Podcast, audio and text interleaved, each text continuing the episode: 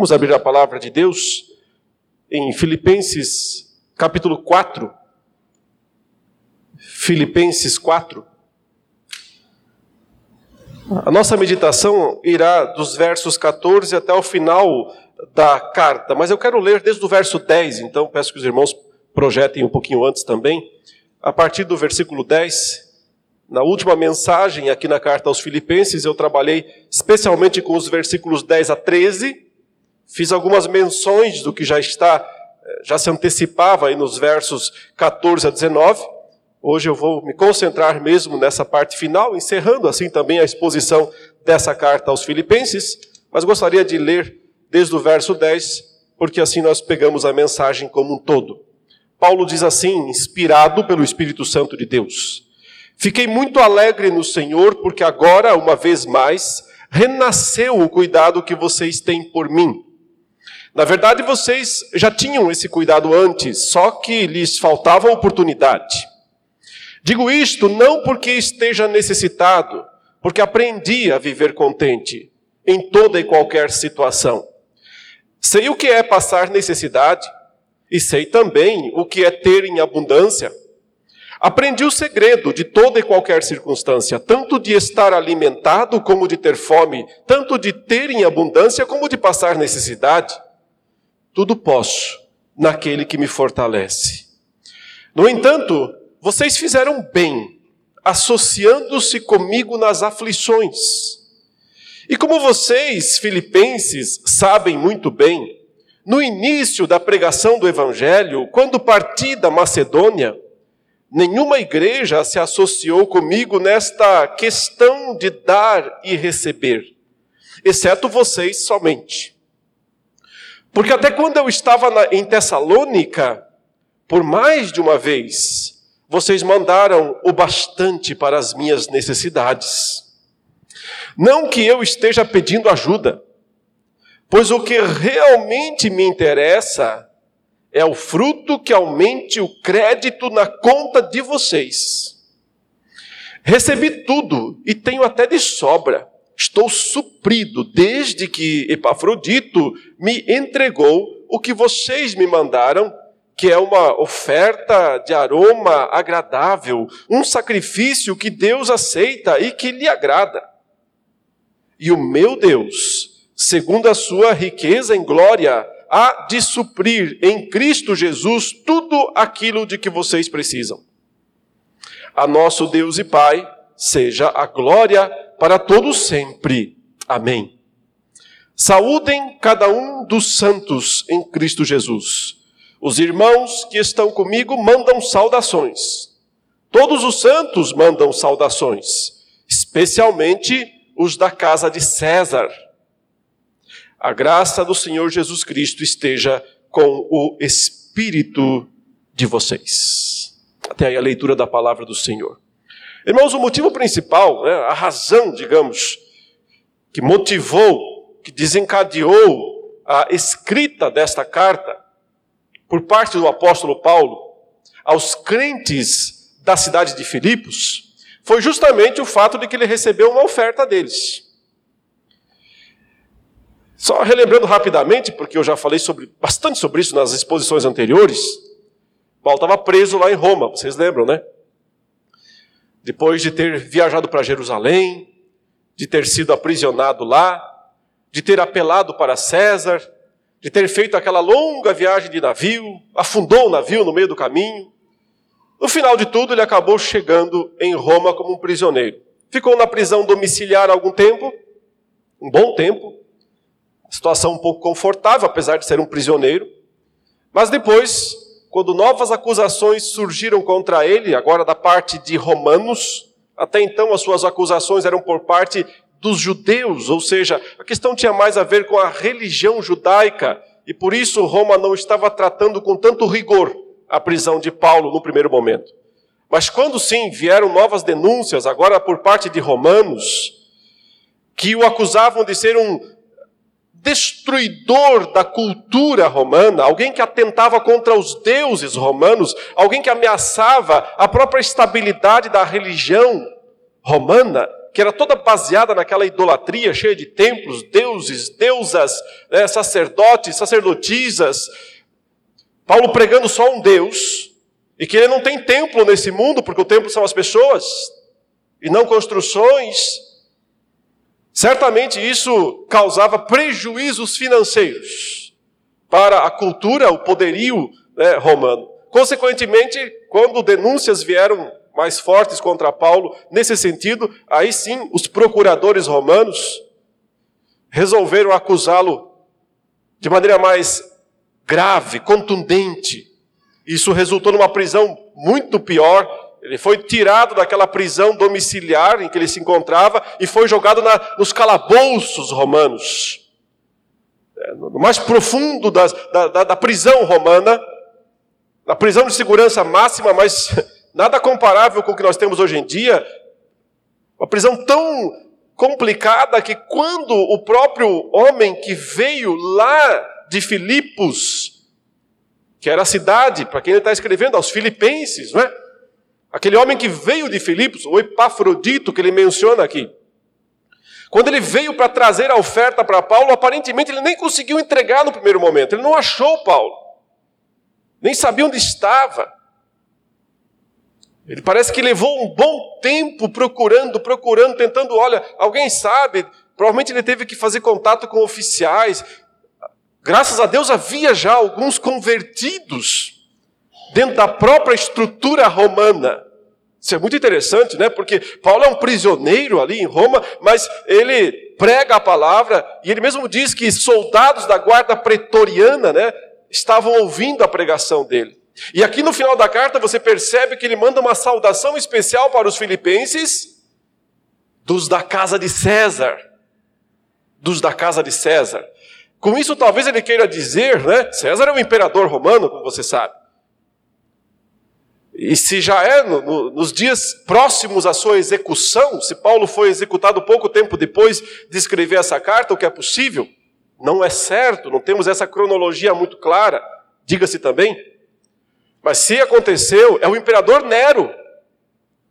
É o pior imperador romano que se tem notícia, um dos piores, pelo menos.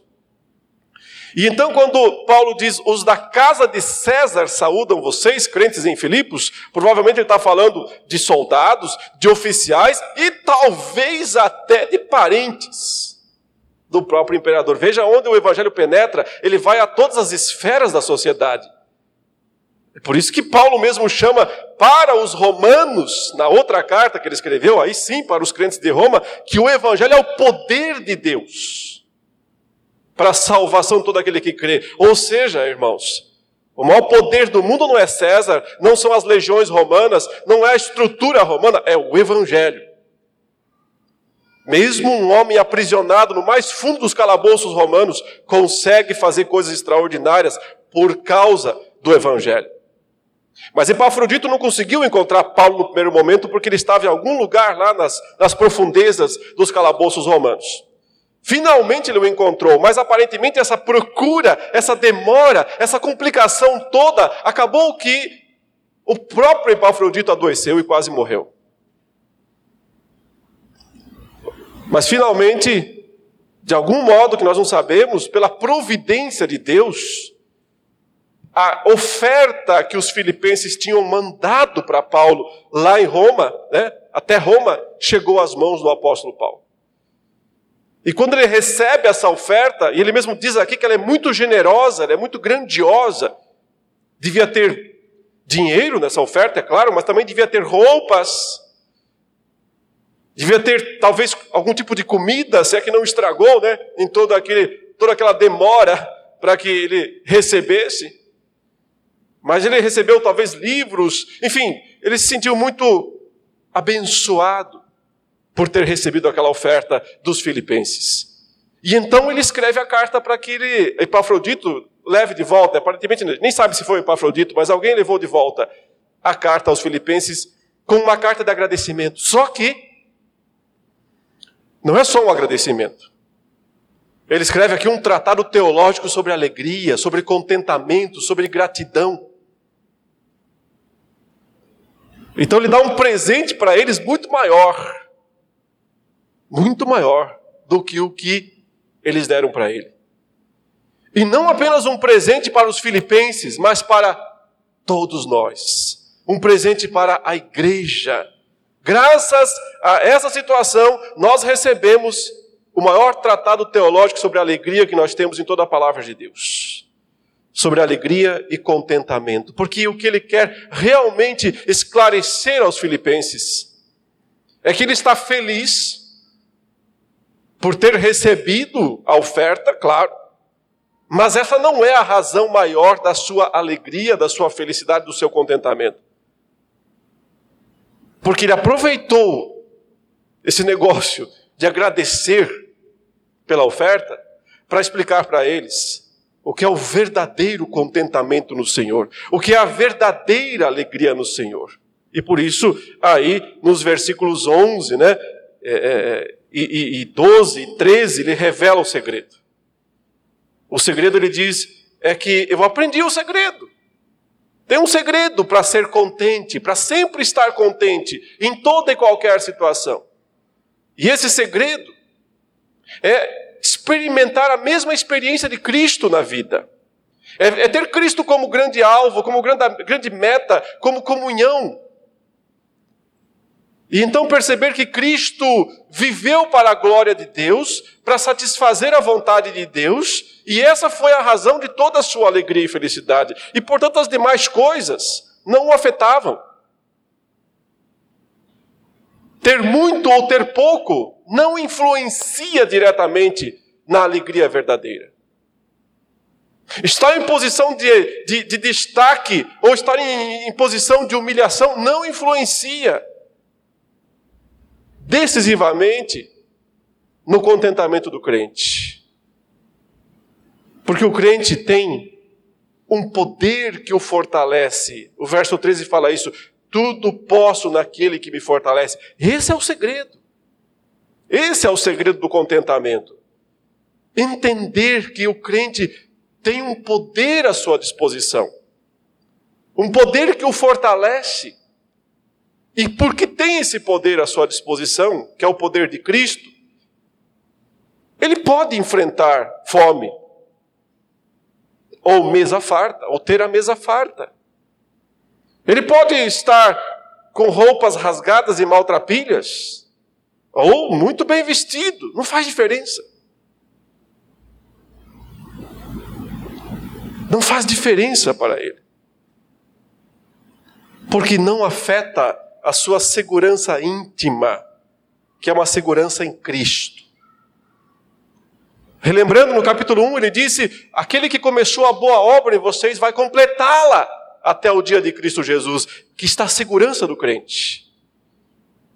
E é nisso que ele tem que colocar a sua felicidade e alegria, no fato de que ele está seguro nas mãos de Deus. Aquele que começou a boa obra da sua vida não vai abandonar essa obra no meio mas vai concluí-la, vai levá-la até o final. Coloque a sua segurança na segurança de Deus. No quanto Deus garante a sua segurança. Ainda no capítulo 1 ele disse: Porque para mim o viver é Cristo e o morrer é lucro, se morrer, melhor ainda. Se viver, bem-estar, mesmo em tribulações, mesmo em aflições, e se morrer, só lucro porque então é partir para a glória definitiva. Então é ir habitar com o Senhor. Ele nos ensinou no capítulo 2 que nós temos que ter o mesmo sentimento de Cristo.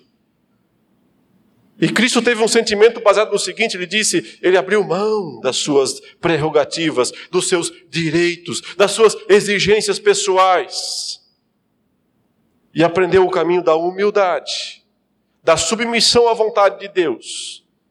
E graças a isso também Deus o exaltou. Então nos ensinou que, que o próprio Cristo disse tantas vezes, quem se humilha será exaltado. Exaltado por Deus. E quem se exalta, também Cristo disse, será humilhado. Humilhado por Deus.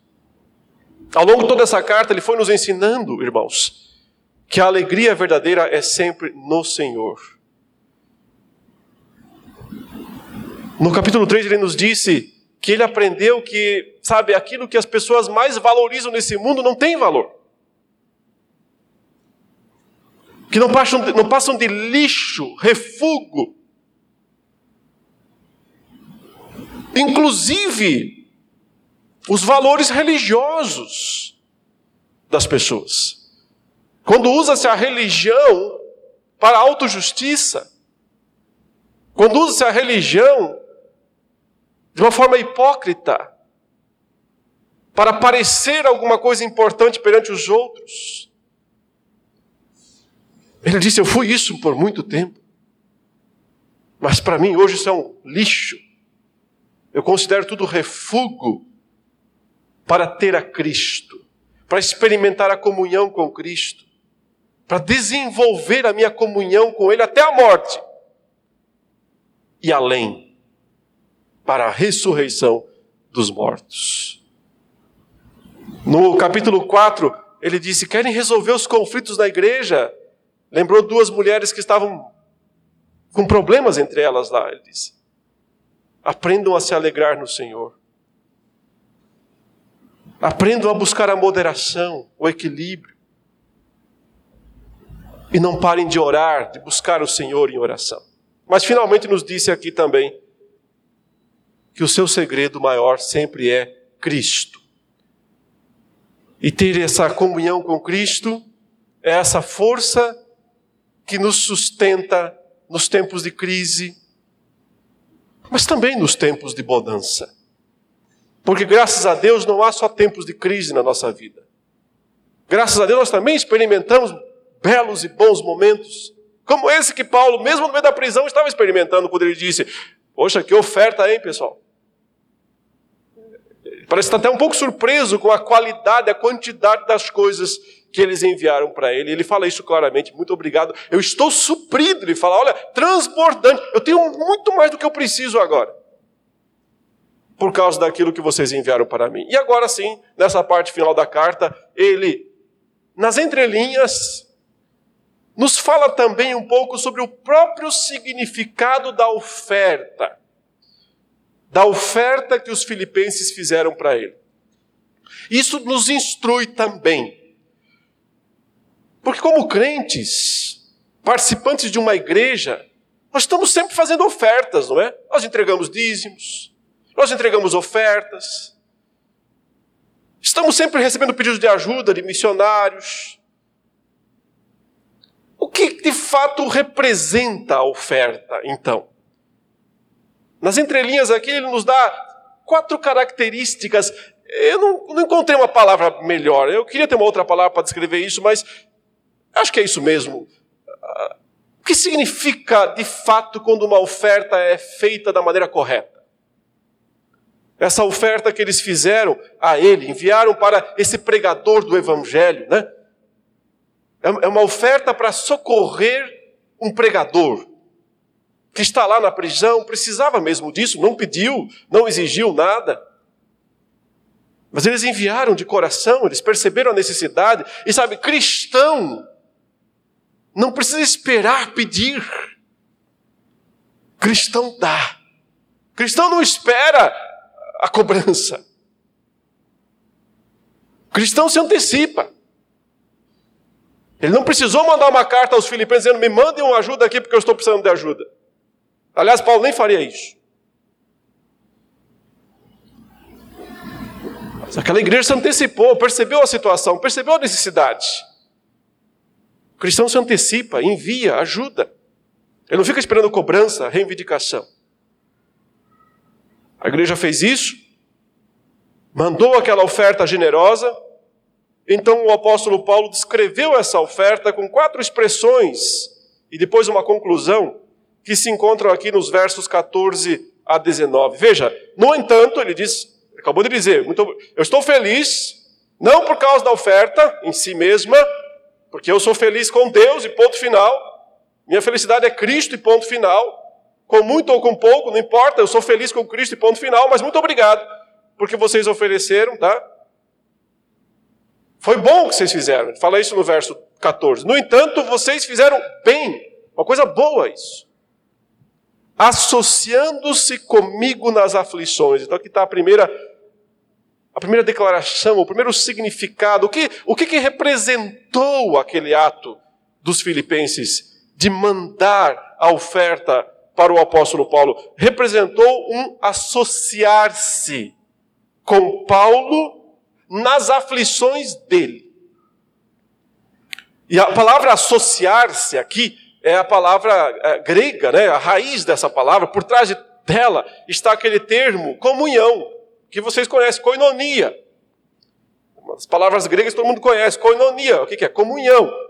Mas aqui é uma comunhão realmente não de palavras, e sim uma comunhão com atos. Aliás, só existe comunhão se ela tiver atos, senão, se for só palavra, é hipocrisia, é falsidade. É o que Tiago fala, não adianta dizer, ó, que Deus os ajude, os abençoe, vão em paz e Só que eu não coloco a mão no bolso para nada.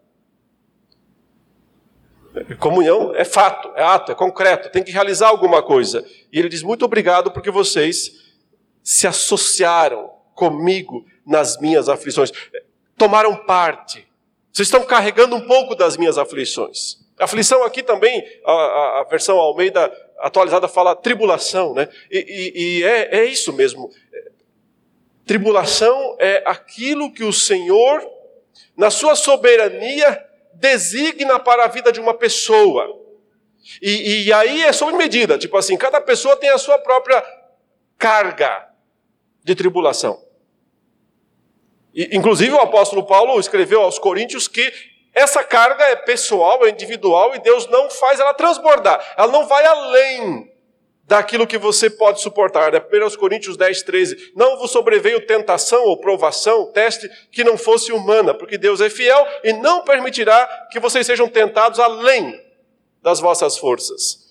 Por isso que cada um tem a sua carga diferente. Deus não dá a, a, a mesma, o mesmo peso, para usar esse mesmo termo, essa mesma expressão, o mesmo peso de tribulação para todos. Ele distribui conforme ele, ele entende que é suficiente e necessário. Agora, umas pessoas têm cargas maiores. E a carga de Paulo era pesada, sempre foi. Ah, e Jesus nunca o enganou nesse sentido. Porque quando o Senhor Jesus se encontrou com ele na estrada de Damasco, o que ele disse para Paulo? Ou a respeito de Paulo? Ele estava falando com Ananias, o homem que o batizou. E ele disse o seguinte para Ananias: vai lá e batiza esse cara aí, esse Paulo aí, que vocês estão com medo dele, né? Porque ele é um perseguidor, mas ele acabou isso. Agora ele vai se transformar num sofredor. Esse é para mim um, um vaso escolhido. E eu vou mostrar a ele o quanto lhe importa, lhe é necessário sofrer pelo meu nome. A grande missão do apóstolo Paulo, você pode pensar que, que foi pregar o evangelho aos gentios, mas a, essa foi a missão secundária. A missão primordial que Cristo deu para ele foi: você vai sofrer por mim. Mas não pense que esse sofrimento era sem recompensa. Porque quando o Senhor determina grande tribulação para alguém, saiba que a recompensa vai ser grande também. Então, quando Paulo fala para eles: Olha, isso que vocês fizeram de enviar essa oferta para mim tem um significado. Representa uma associação, vocês estão se associando comigo nas minhas aflições, nas minhas tribulações. Eu estou carregando um piano pesado e vocês chegaram e colocaram o ombro embaixo. É isso que significa. Vocês estão pegando um pouquinho da minha carga. E se pega um pouquinho da carga, vai também pegar um pouquinho da recompensa. Em última instância, no fim de tudo. E é isso que significa também aquele, aquela, é, man, aquele mandamento do próprio Paulo, né? Levai as cargas uns dos outros. Porque isso é comunhão. Então, de forma inicial, Paulo chama esse ato dos filipenses de enviar uma oferta espontânea e generosa de um ato de se associar com ele nas aflições. Ele os relembra na sequência dizendo: Olha, e vocês, filipenses, sabem muito bem que até agora só vocês fizeram isso comigo. Ele não está se queixando das outras igrejas, está apenas elogiando os filipenses. Ele fala: Desde que eu parti da Macedônia, Filipos era a capital da Macedônia que já tinha sido em tempos passados né, é, o centro do mundo, o centro do império greco-macedônio. Filipe foi pai de Alexandre, né, o Alexandre o Grande, o maior imperador lá da Grécia. Esse tempo aqui já não existia mais, Roma já tinha tomado conta de tudo, mas ainda era a, capital, a cidade ainda estava lá, Filipos capital da Macedônia. Paulo ficou na Macedônia por algum tempo. A primeira cidade da Europa onde ele pregou o evangelho, tinha vindo da Ásia Menor, né? Atravessou o estreito lá, chegou à Macedônia, pregou em Filipos, plantou aquela igreja. Ela nasceu dentro de uma prisão, sempre se lembrem disso, né? Nasceu dentro de uma prisão. Quando o carcereiro e sua família se converteram. Depois de um tempo, o apóstolo Paulo deixou a igreja lá organizada, e como ele era um missionário e não um pastor, né, a função de Paulo não era de pastorear a igreja, mas sim de abrir novas igrejas e ensiná-las. Ele, é um, ele é um missionário mestre, né? alguém que faz a função de começar o trabalho e depois mandar os ensinamentos necessários para que o trabalho continue. Ele não pastoreia, o apóstolo Paulo não pastoreava nesse sentido.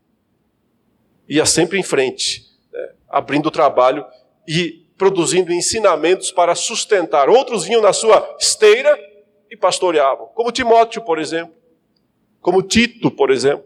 Né, e toda, todo aquele grupo que ficava né, na igreja plantada por Paulo para pastorear, para cuidar. Os presbíteros faziam essa função. Quando Paulo partiu da Macedônia, ele foi para Tessalônica, ele diz aí. Ele diz: só vocês é que já se associaram comigo antes. Quando parti da Macedônia para pregar o evangelho, ele diz: nenhuma igreja se associou comigo. E aí ele nos diz aqui o segundo significado da oferta, quando a oferta é feita corretamente. Ele chama essa oferta, na verdade, de uma questão de dar e receber. Uma questão de dar e receber. E somente ele elogia aqui os filipenses porque apenas eles tinham feito isso. Na língua grega, essa palavra questão é o termo, né, logon, que significa palavra. Nessa, nessa palavra de dar e receber. Por isso a tradução colocou nesse, nesse assunto, né? nessa questão de dar e receber. Mas ao colocar essa, esse termo, né, questão na frente da expressão dar e receber, ele está apontando para algo notável. e, e, e que deve ser notado. Por isso que é notável. Mas que frequentemente passa despercebido. Justamente porque a pessoa que faz a oferta, muitas vezes ela está mais é, com a sua mente, né? ela está pensando mais no que vai acontecer com o outro, né? naquilo que o outro vai ter. Ah, eu quero, na verdade, que a outra pessoa, é, que eu estou enviando essa oferta, que ela possa ter né, o que ela precisa. Era isso que os filipenses pensaram. Vamos mandar uma oferta para Paulo lá em Roma para que ele possa né, ter um pouco menos de sofrimento na sua situação peculiar tão complicada. Mas nem sempre se percebe, quando se está fazendo a oferta, que dar é também receber. E é isso que Paulo enfatiza aqui. Isso é uma questão de dar, mas é também de receber. E eu fico pensando, o que é que nós recebemos quando nós ofertamos? quando nós enviamos a oferta correta, da forma correta, o que que nós recebemos? E, meus irmãos, não tem a ver com esta pregação que, que é muito comum, você já ouviu essa pregação em tudo que é, é canal de televisão, né, hoje em dia, que enfatiza muito o dar a oferta para receber mais dinheiro. Porque para os pregadores da prosperidade, né, o caminho para enriquecer é dar oferta. Se você der oferta, você vai receber o dobro, o triplo, o quádruplo, o quíntuplo. E as promessas não param. As promessas são realmente de fazer qualquer candidato em tempos de política se ficar ruborizado, né? ficar envergonhado, porque eles não têm tanta ousadia assim para oferecer coisas ilusórias e mentirosas, quanto tem tantos pregadores da chamada teologia, que não é uma teologia, isso é uma clara distorção, mas chamam teologia da prosperidade. Dar e receber não significa dar dinheiro e receber mais dinheiro. O, aspecto destacado aqui por Paulo é o aspecto espiritual, em primeiro lugar. Essencialmente espiritual. Porque quando você está fazendo uma oferta, mesmo que ela seja de dinheiro, de roupa, de comida, é uma oferta revestida de elemento espiritual. Tanto é que Paulo chamou isso de um associar-se na sua tribulação, de ajudar a carregar esse fardo. Então, é, é um bem espiritual que você está entregando. E por isso você pode sim esperar receber de volta um bem amplamente espiritual também. Agora, só o fato, né? Só o fato de que quando nós entregamos ofertas, nós nos livramos de algo terrivelmente prejudicial para as nossas vidas, né? E que não é o dinheiro em si mesmo, mas é a avareza. Porque sempre que nós estamos dispostos a ofertar da forma correta, nós estamos combatendo um terrível inimigo íntimo que todos nós temos e que se chama avareza. Avareza é aquela vontade de ter tudo apenas para nós mesmos. É aquela vontade incontrolável de manter as coisas só para nós mesmos. E a avareza, também conhecida como amor ao dinheiro, ou idolatria do dinheiro, o apóstolo Paulo chamou da sua carta a Timóteo de a raiz de todos os males. A raiz é o que faz nascer, né? o que brota ali e o que vem depois, ou seja, avareza ou amor ao dinheiro, ou idolatria ao dinheiro é, é a raiz de todos os males, é a causa de todos os males na vida de um crente. Nos ímpios também, mas eles têm muitos outros males lá para somar. Mas também dos crentes ele diz isso.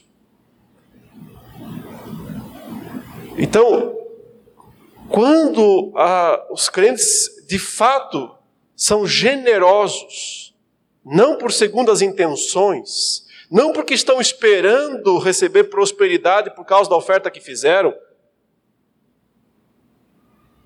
porque quem faz esse tipo de oferta, como se fosse um negócio com Deus, como se fosse uma troca, está sendo odioso diante de Deus. Nada pode ser mais odioso diante de Deus do que alguém pensar que está comprando alguma coisa com o seu dinheiro. A bênção de Deus, porque eu fiz porque eu entreguei, Deus vai ter que me abençoar agora.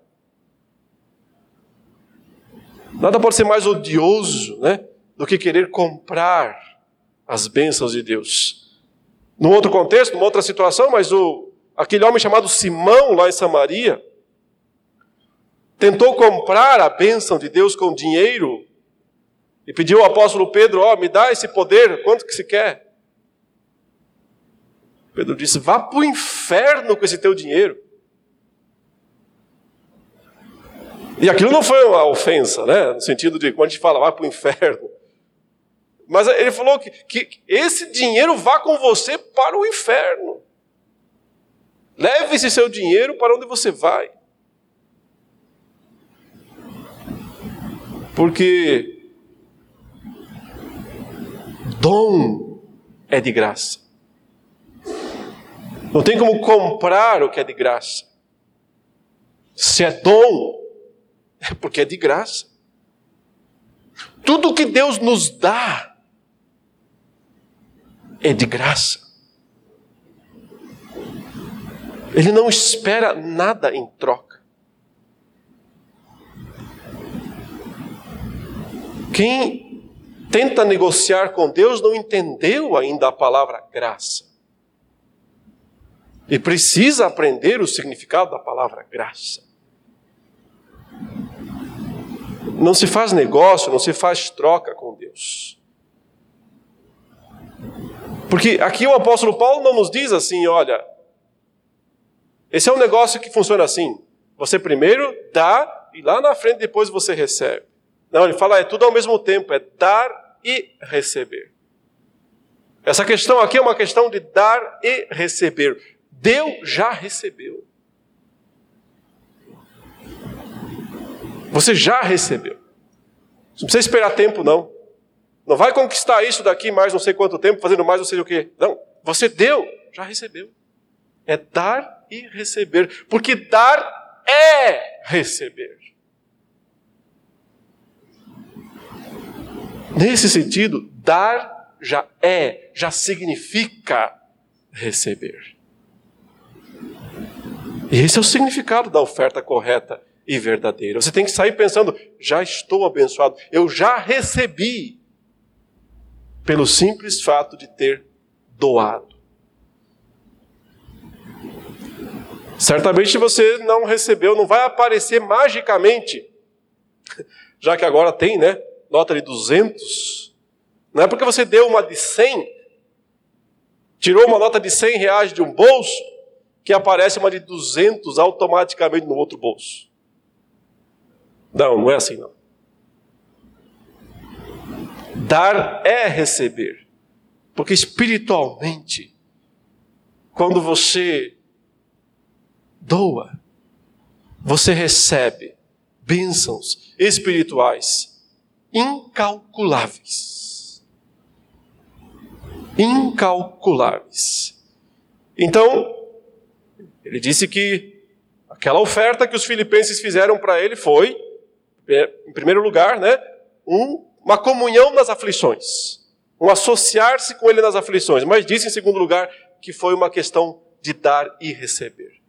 Eles também receberam pelo simples fato de terem doado. Mas ele volta sempre a um ponto aqui, porque ele quer que fique muito claro isso. E aqui é onde, infelizmente, muitos pregadores e pastores, e muitos até bons, muitos até corretos, muitos até pastores verdadeiros, não esses falsos pregadores, né? Mas precisamos todos aprender com o apóstolo Paulo isso que ele diz aqui nos versículos, no verso 17.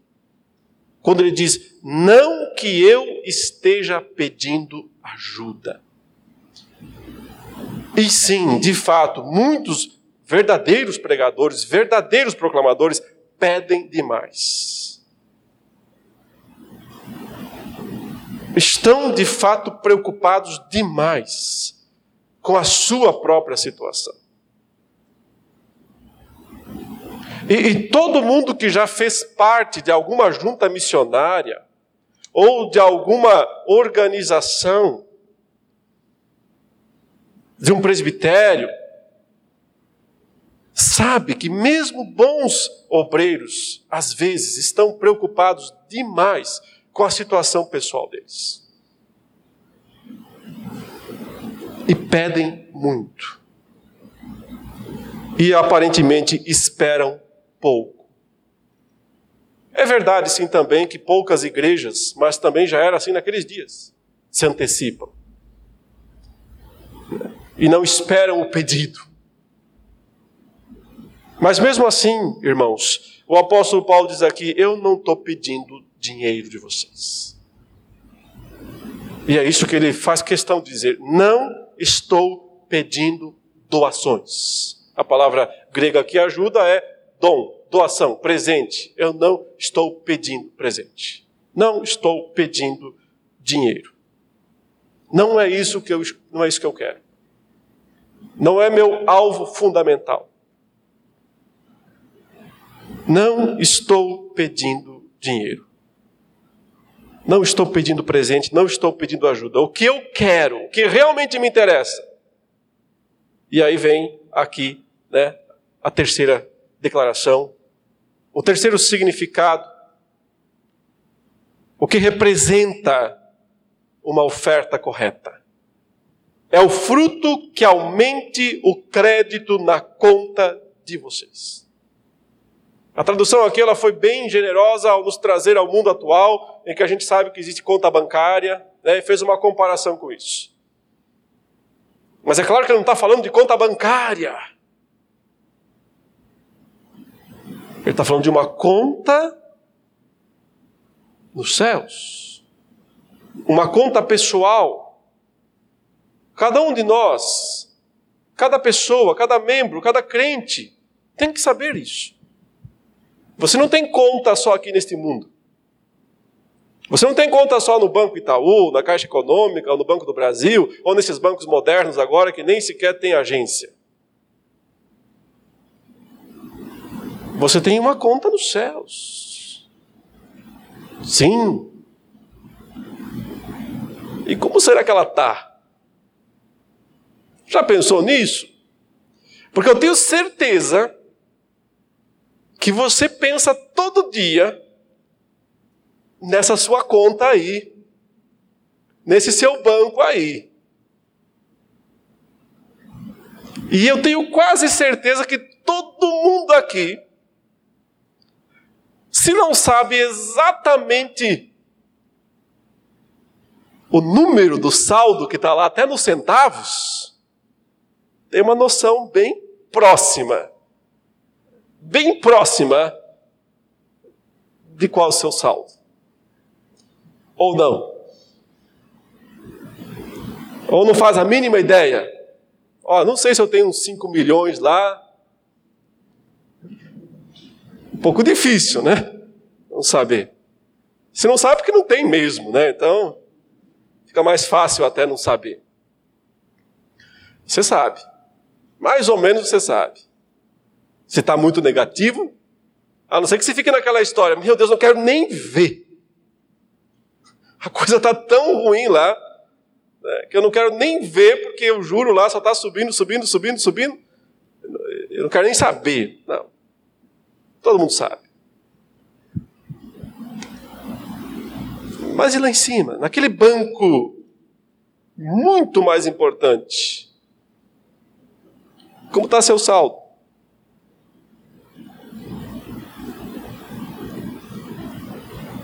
Vermelho? Irmãos, isso aqui não é uma questão de salvação por boas obras, claro que não. Nós todos sabemos que salvação é pela graça, mediante a fé, como Paulo diz aos Efésios. Isso não é uma coisa nossa, não é uma obra nossa. É um dom de Deus. Somos salvos pela graça, mediante a fé. Contudo, o apóstolo Paulo disse que o Senhor Jesus, nesse mesmo texto de Efésios 2, né, quando ele fala no verso 9, não de obras para que ninguém se glorie, mas no verso 10 ele diz: Mas existe um caminho de boas obras, preparado por Deus para que nós possamos andar nele. E esse é um dos, únicos, um dos poucos lugares, talvez o único, é, em que Paulo usa a palavra obras, porque ele não gosta dela. Dá para ver que Paulo não gosta dessa palavra obras. Justamente porque ele jamais quer que as pessoas achem, confundam, pensem que obra é mérito humano, é capacidade humana. Né? Ele sempre prefere um outro termo e esse termo aparece aqui. É o termo fruto. E por que aparentemente Paulo gosta mais de falar em fruto do que em obra? Porque obra eh, parece esforço, né? parece uma coisa produzida por nós através de esforço. E fruto é algo que se produz também, mas é de uma maneira mais orgânica, não é uma árvore. Uma árvore tem que produzir fruto. Agora, como é que ela produz fruto? Não é pelo esforço pessoal da árvore, né? A árvore não fica lá se esforçando, né? Gemendo para fazer aparecer umas laranjas. Ela vai produzir aquilo, ela vai produzir o fruto se ela tiver o que ela precisa. Se as necessidades anteriores dela estiverem supridas, ela produz. E por isso Paulo prefere o termo fruto, e chama inclusive de fruto do Espírito lá em Gálatas, no capítulo 5, usando essa mesma expressão. Então, é isso que ele fala aqui. O que eu quero de verdade é o fruto que aumente o crédito na conta de vocês. Então, quando você produz fruto,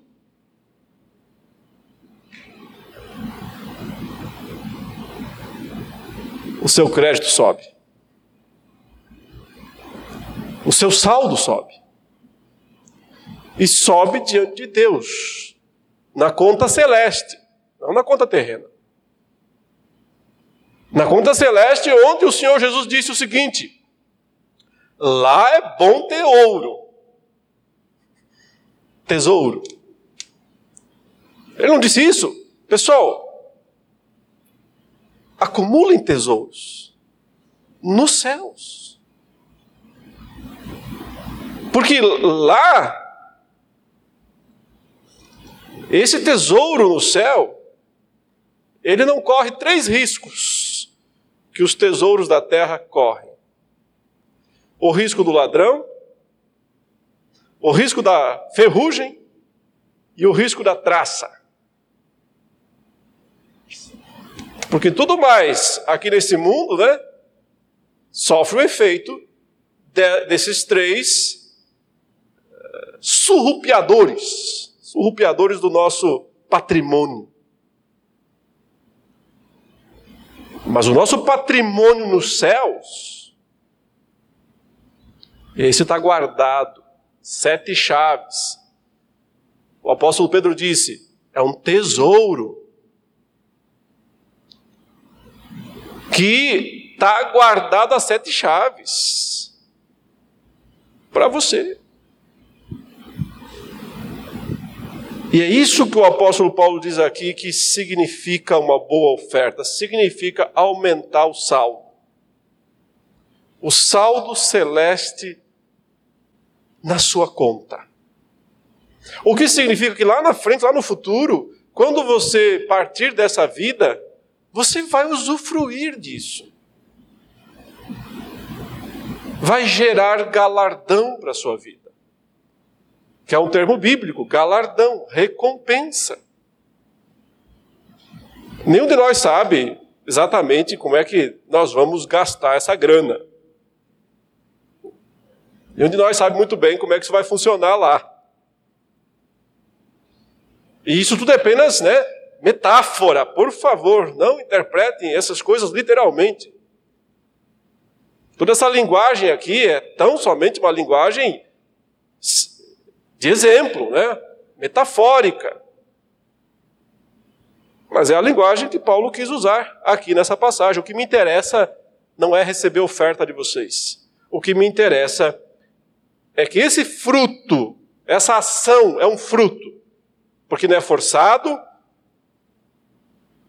porque é algo que o Espírito de Deus produziu e gerou na vida de vocês, e esse fruto vai sim aumentar o crédito na conta de vocês.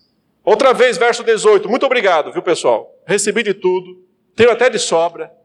Estou suprido desde que Epafrodito me entregou o que vocês me mandaram. E aí vem a quarta é, explicação, né? Do que representa uma verdadeira oferta. Ele chama, ele a chama de uma oferta de aroma agradável, um sacrifício, e aí está a palavra, sacrifício, que Deus aceita e que lhe agrada. Todo, todo revestido de termos veterotestamentários, sim, nos lembrando daquelas ofertas é, que os judeus realizavam no Antigo Testamento, e que algumas Deus aceitava, outras não. É sempre importante lembrar que, é, vocês lembrem-se, né? A primeira oferta que os homens fizeram né, foram Caim e Abel, né, dois homens. Deus se agradou de uma, não se agradou da outra. Não, não é qualquer oferta que Deus aceita, que Deus se agrada.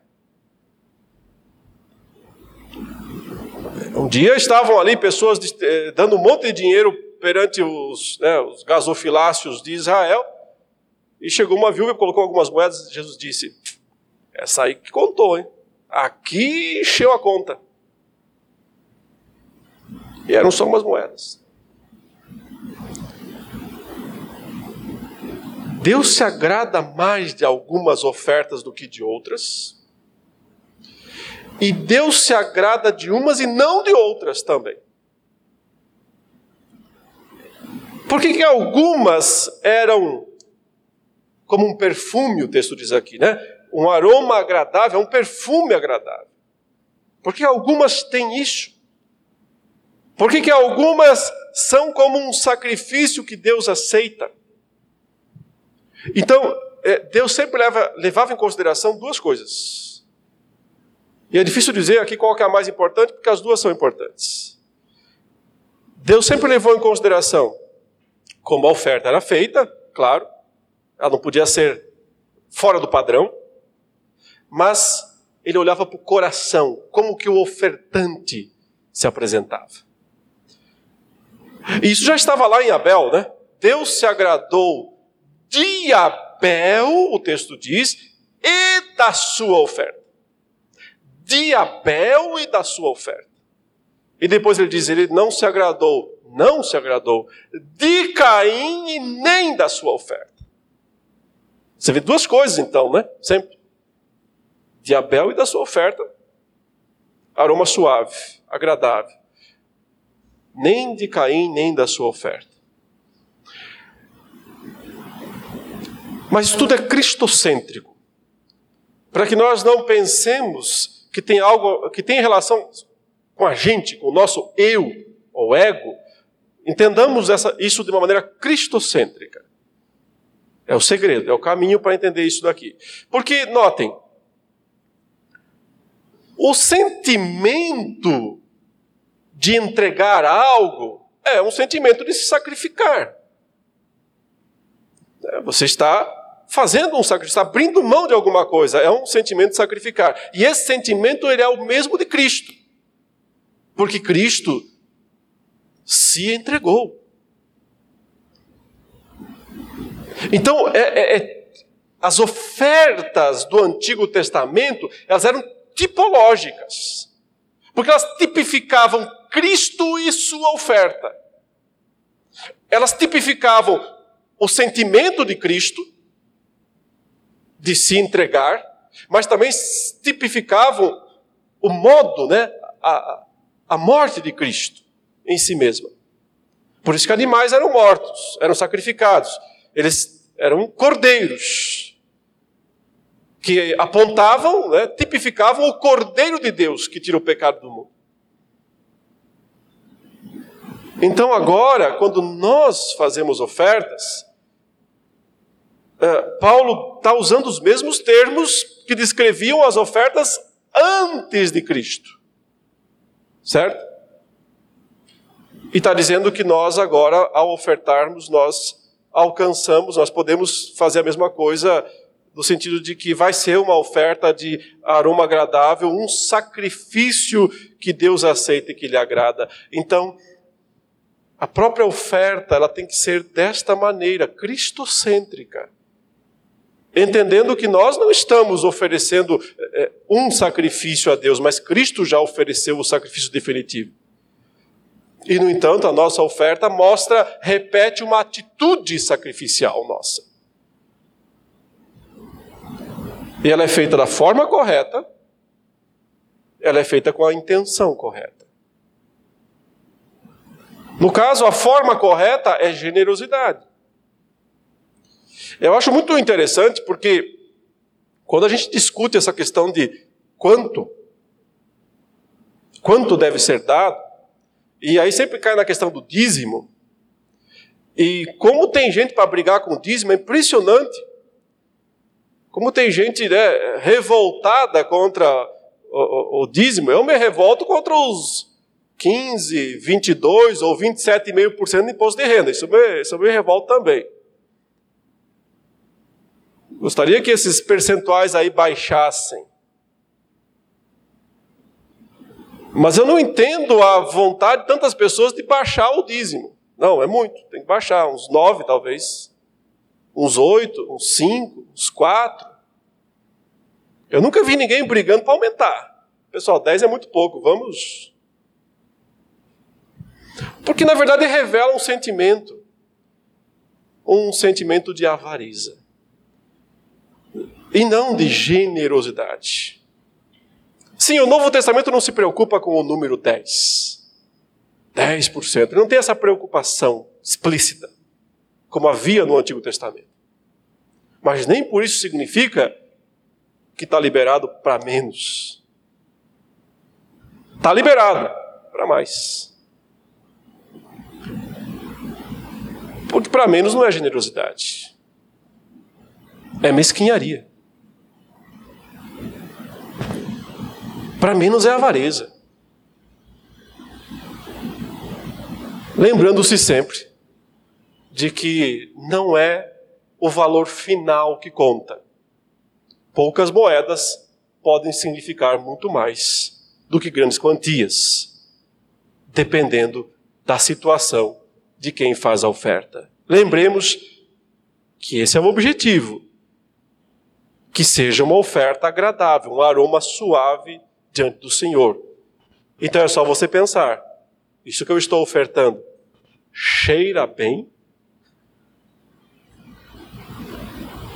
Cheira bem para Deus? Ou cheira mal? Que se cheirar mal, Deus não vai aceitar. Uma verdadeira oferta, portanto, meus irmãos, é um associar-se nas tribulações de alguém. É uma questão de dar e receber. É um fruto que aumenta o nosso crédito.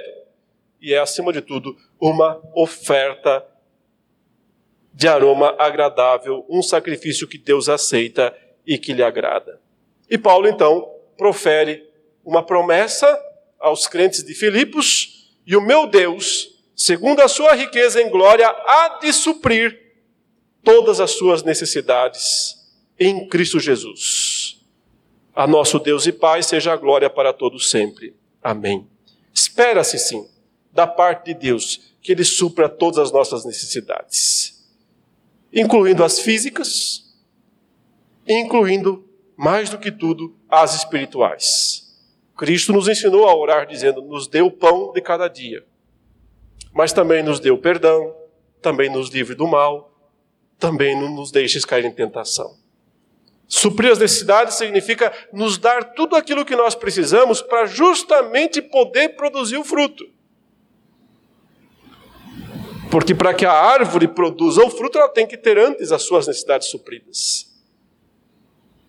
E, e essa é a lógica do apóstolo Paulo, é, é, por exemplo, lá aos Coríntios, quando ele fala também sobre oferta no capítulo 9 da segunda carta. Ele disse: Deus vos dará o que vocês precisam para que vocês possam doar. E aí vira um belo círculo, né? Um ciclo vicioso, mas aí é um belo vício. Então não é assim, eu oferto para eu ficar rico, e aí eu tenho tudo que eu preciso e não oferto mais. O que Deus diz é: Ele supre as suas necessidades para que você possa ser um verdadeiro ofertante.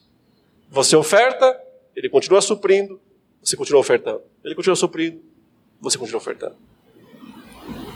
Assim as suas necessidades são supridas e assim você ajuda a suprir as necessidades dos outros. Para que em tudo isso o nosso Deus e Pai seja glorificado A nosso Deus e Pai seja a glória para todos sempre. Amém. E as últimas palavras de Paulo nessa carta são de saudações. Ele saúda, manda uma saudação para todos os santos lá, né? Santos aqui são os crentes. Os crentes lá de Filipos, saúdem cada um dos santos em Cristo Jesus. Manda saudações de alguns irmãos que estavam com ele, os irmãos que estão comigo mandam saudações, não eram muitos, né? Paulo já estava começando a ficar a ser abandonado por esses irmãos, mas alguns ficaram por ali ainda tentando ajudá-lo. Mas ele menciona aqui, como eu disse no início, um grupinho especial de destaque, no verso 22. Todos os santos mandam saudações, especialmente os da casa de César. Ele termina essa palavra, porque lá no início, ele explicou para eles que o que parecia mal era bom, na verdade. O que é que parecia mal? A complicação da situação jurídica de Paulo. Ele não podia mais pregar na casa em que ele estava, em prisão domiciliar, mas lá ele podia pregar livremente, não podia mais agora. Foi para o calabouço, os filipenses pensaram, agora, agora não tem mais como Paulo pregar o evangelho. Está lá no calabouço. Mas Paulo disse, não, não, não, não, não. Fiquem sabendo que as coisas que me aconteceram tem antes contribuído para o progresso do Evangelho. Porque até os da guarda pretoriana estão ouvindo. E agora ele diz aqui: ah, eles estão mandando um tchauzinho para vocês, tá? Os da casa de César estão dizendo: pessoal aí de Filipos que nós não conhecemos, vocês têm irmãos aqui também. Fiquem sabendo que tem alguns irmãos aqui também. E essa é a maravilha do Evangelho. E aqui está né, a grandeza, a dignidade do Evangelho. Como o Evangelho faz coisas extraordinárias. Então, irmãos, nossos bens, nosso dinheiro, nossa posição, nossos talentos, nossa capacidade, precisa estar a serviço do Evangelho e não ao nosso próprio deleite e serviço. Porque se fizermos isso, experimentaremos fruto, mais crédito e mais necessidades supridas continuamente. Finalmente, a bênção, a graça do Senhor Jesus Cristo esteja com o espírito de vocês. E com essa saudação, essa bênção, nós terminamos também a nossa exposição desta carta. Na sequência, começaremos o que vem na sequência, Colossenses. Será a próxima carta que nós vamos expor aqui em breve. Que a graça do Senhor Jesus Cristo esteja com o espírito de vocês.